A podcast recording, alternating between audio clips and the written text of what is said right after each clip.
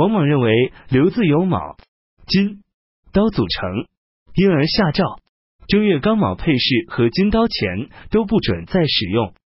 于是废除错刀币、七刀币以及五铢钱，改铸小钱，直径六分，重量一铢，上面有小钱直一的字样，加上以前的大钱五十的货币为两类，同时发行。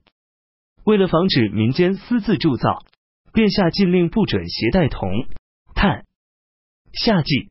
四月间，徐乡侯刘快集结党羽几千人，在他的封国里起兵。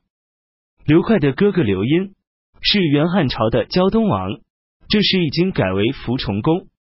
刘快集结兵力。进攻即墨城，刘英关闭城门，自投监狱。官民抵抗刘快，刘快失败逃跑，退到长广县死了。王莽赦免刘英，增加他的封国达一万户人家，面积方圆一百里。王莽下诏，古代一夫分田一百庙，按十分之一交租税，就能够国家丰裕，百姓富足。于是歌颂的舆论兴起来了。秦破坏圣人制度，废除井田，因此并吞土地的现象出现了，贪婪卑鄙的行为发生了，强者占田数千亩。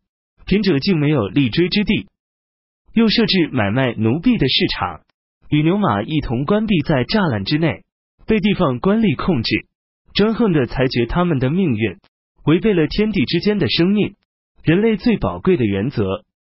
汉朝减轻土地税，按三十分之一征税，但是经常有代役税，病残而丧失劳力的都要交纳，加以土豪劣绅侵犯欺压。利用租佃关系掠夺财物，于是名义上按三十分之一征税，实际上征收了十分之五的税。所以富人的狗马有吃不完的粮食，因骄奢而做邪恶的事；穷人却吃不饱酒渣糠皮，因贫困而做邪恶的事。他们都陷于犯罪，刑罚因此不能搁置不用。现在把全国的田改名叫王田，奴婢叫私属。都不准买卖。那些家庭人口男性不满八人，而占有田亩超过一井的，把多余的田亩分给亲属、邻居和同乡亲友。原来没有田，现在应当分的田的，按照规定办。敢有反对井田这种圣人首创的制度，无视法律、祸乱民众的，把他们流放到四方极远的地方，去抵挡妖怪鬼神。如同我的始祖虞舜帝惩罚四兄的旧例。秋季，王莽派遣武威将王启等十二人颁符命四十二篇到全国，其中德祥类五篇，符命类二十五篇，符印类十二篇。武威将恭敬的捧着符命，带着印信，王侯及以下和官吏更改名称的，中原以外到匈奴、西域和远方的蛮夷。都被就地授予新朝的印信，并收缴原来汉朝的印信。大赦天下，武威将坐着绘有天文图像的车子，套着六匹母马，背上插着锦鸡的羽毛，服装配饰很威武。每一位武威将下面各设置五个元帅。武威将手执符节，武帅举着旗幡，东行的到玄兔、月浪、高句丽、夫余。南行的到边塞之外，经过益州郡，把巨丁王改为巨丁侯；西行到西域，把各国国王都改为侯爵；北行到匈奴王庭，授予单于印信，更改了汉朝印信的文字，去掉西改称章。冬季响雷，桐树开花，任命统木侯陈崇当司命，负责监视上宫及以下所有朝廷官员。又任命说伏侯崔发等当中丞、四关将军，负责京师十二城门、根绕、羊头、姚冕、陇四处防务。官衔前都加武威二字。王莽派遣右建大大夫五十人，分别到各郡，各封国柱前。这一年，真定。常山天降大冰雹。二年庚午，公元十年春季。二月，大赦天下。武威将帅七十二人回来奏报，汉朝的诸侯王去掉王号，改称为公的，全部脚上印信，成为平民，没有违抗命令的。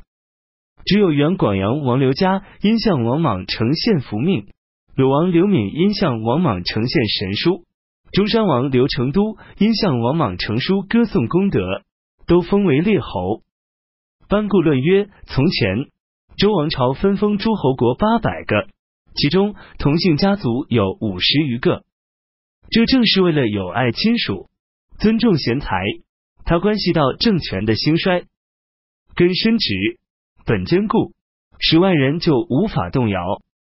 所以强盛之时，周公、赵公共同治理，使刑罚停止；哀弱之时，五霸在下扶助，共同守护。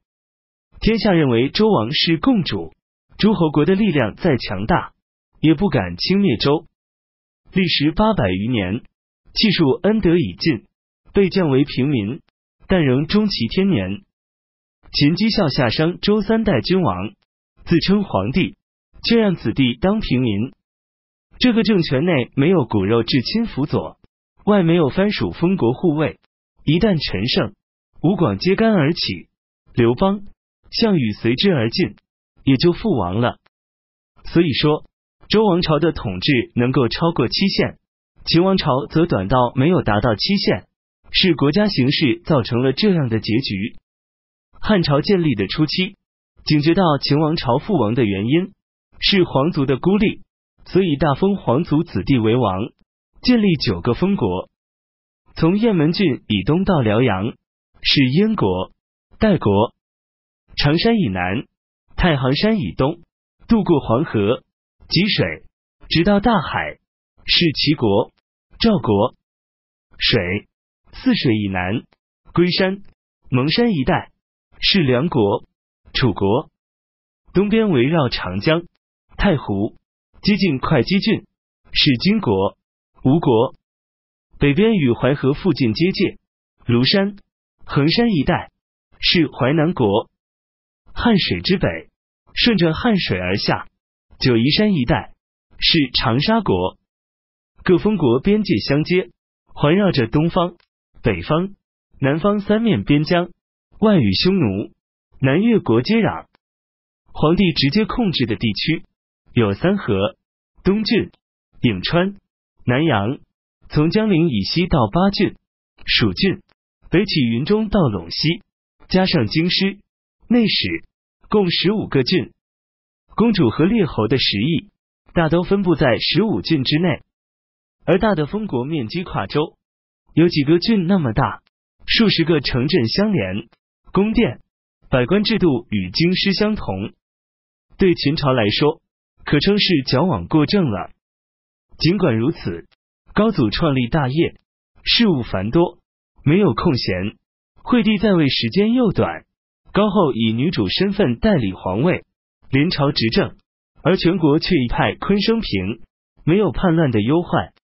后来终于摧毁吕姓家族的篡权阴谋，完成文帝的功业，也依赖于这些封国。